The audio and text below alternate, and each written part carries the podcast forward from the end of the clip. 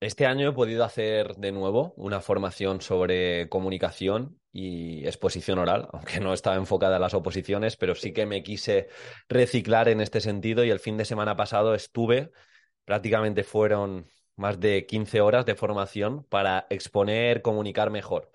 Y como siempre, las notas, ¿para qué van encaminadas? Pues para mejorar mi curso de exposición y creación de la unidad didáctica, para también mejorar de cara a la cámara y cuando me toque dar ponencias, pero sobre todo, como siempre, esas gafitas de qué le puede servir o qué puedo sacar para mis opositores, para eh, mis docentes. Por ende, os voy a compartir como las cinco enseñanzas que puedo sacar. Hay muchas más, hay muchas más que, te sirven en el día a día, pero directamente las enfocadas a las oposiciones y voy a compartirlas de esta manera para que las tengáis en cuenta, para que con el poco tiempo que tengáis para vender vuestra unidad didáctica y vuestra situación de aprendizaje llegue al tribunal. Y vamos a empezar ya, sin más dilación. La primera, lo he dicho muchas veces, pero en cada formación me lo repiten y lo tengo que repetir. No le importamos nada a la audiencia, no le importas nada al tribunal. Lo siento mucho.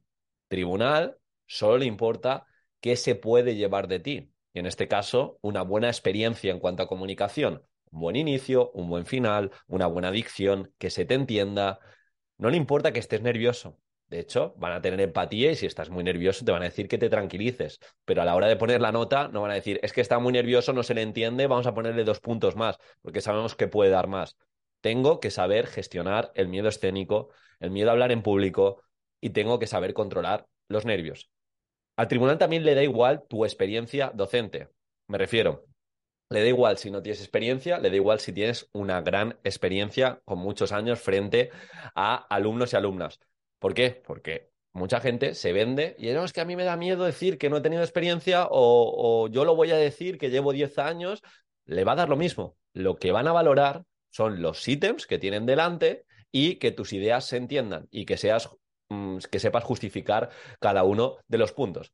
Así que es una muy buena forma de rebajar expectativas, de rebajar nervios, el decir, yo no soy la persona importante, yo simplemente he venido aquí para ser un medio, para que se entienda mi unidad didáctica, para que se entienda mi programación y para que brille en este tiempo. Y como voy a justificar y voy a ser tremendamente coherente, cuando a la hora de que me pregunten, voy a saber responder. Segundo, sin autoanálisis, sin ejercicios que duelan, sin introspección, perdón, no va a haber mejora. Tenemos que analizarnos como comunicadores y observar debilidades y trabajarlas. Debilidades que pueden restar nota, aunque no sea un ítem como tal que tenga el tribunal delante. Me refiero todo tipo de estereotipias, moverse continuamente por el escenario o por el espacio que tengamos a la hora de exponer, va a hacer que distraigamos al tribunal. O tener un boli y continuamente apretarlo y volverlo a apretar va, va a hacer que distraigamos al tribunal y nuestro mensaje no llegue con la misma potencia. El estar con una cara sin ánimo, sin pasión, sin ganas, lo mismo, el mensaje no va a llegar de la misma manera. Que todo el rato utilices muletillas, de igual manera, va a dificultar mucho la capacidad de entendimiento. Por tanto, te recomiendo que te grabes en diferentes ámbitos, que te grabes frente a una persona, frente a dos, frente a cinco, que se vea cómo repartes las miradas y te analices, te analices, porque ninguno como tú va a saber sacar estos errores, pero te tienes que ver desde fuera, desde dentro, en muchas ocasiones te ves genial, te ves espectacular. Y, y esto también os lo comento porque ya os lo dije hace dos semanas, estuve prácticamente 10 horas hablando en 10 horas hablando en público, 10 horas exponiendo a muchos chavales que estaban estudiando el máster de educación y hasta que no me grabé la segunda charla, di en total unas 8, hasta que no me grabé la segunda, no me di cuenta de algunos errores que yo pensaba que no tenía. Que me hacía pequeñito, estaba todo el rato en la misma posición, que incluso a veces eh, no estaba como se debía. Y eso lo fui mejorando y me acuerdo que en la última charla ya me sentí más yo, ya estaba con muchísima más confianza y, supe moverme por el escenario y supe llegar e incluso interactuar mejor con el público. De nuevo, esto extrapolado a las oposiciones al poco tiempo que tengamos, que nos analicemos y sobre todo ataquemos esas debilidades. Si me tiembla mucho la mano, puedo tener un boli, pero ojo, con tener el boli en la mano, con tener el puntero láser, lo que sea. No juego con él, simplemente lo tengo para que no me tiemble mucho las manos.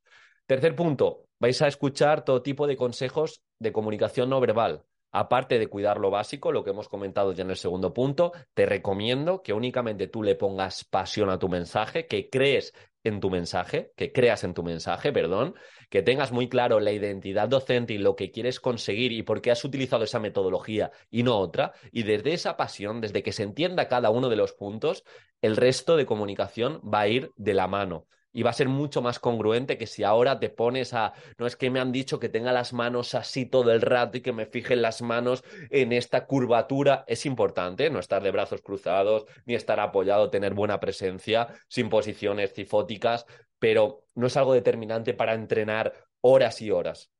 Es más determinante entrenar desde la confianza. La confianza genérala practicando y atacando esas debilidades y el resto verás que es fluido.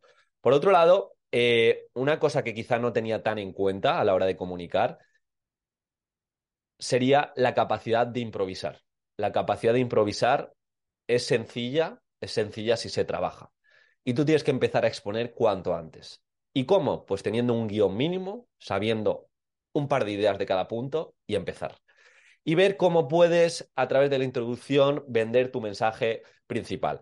Ver lo que quieres que se lleven en los objetivos, lo que quieres que se lleven a nivel legislativo, lo que quieres que se lleven en la metodología y tú teniendo los puntos claros te pones a exponer y te pones a hablar. Incluso te puedes grabar. Observas lo que te ha faltado, lo que no te has acordado lo escribes, pero cuanto antes empieces con pocos inputs, con pocos estímulos, con pocas ideas a exponer, más natural te va a salir el mensaje. Pero hemos de trabajar la capacidad de improvisación. Y de nuevo, el guion siempre nos tiene que permitir que si nos hemos perdido en algún momento, recuperar ese momento.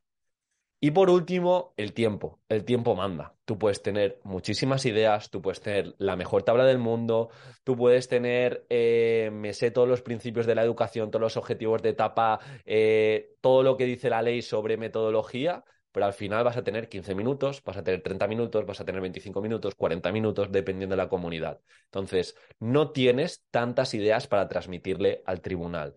Siéntate, identifica cuál es tu identidad docente o créala si no la tienes, que se entienda muy bien por qué has elegido esa metodología, que se entienda muy bien tu legado como docente y repite esas ideas principales que pueden ser, en mi caso, fomentar el pensamiento crítico, la comunicación, la evaluación formativa.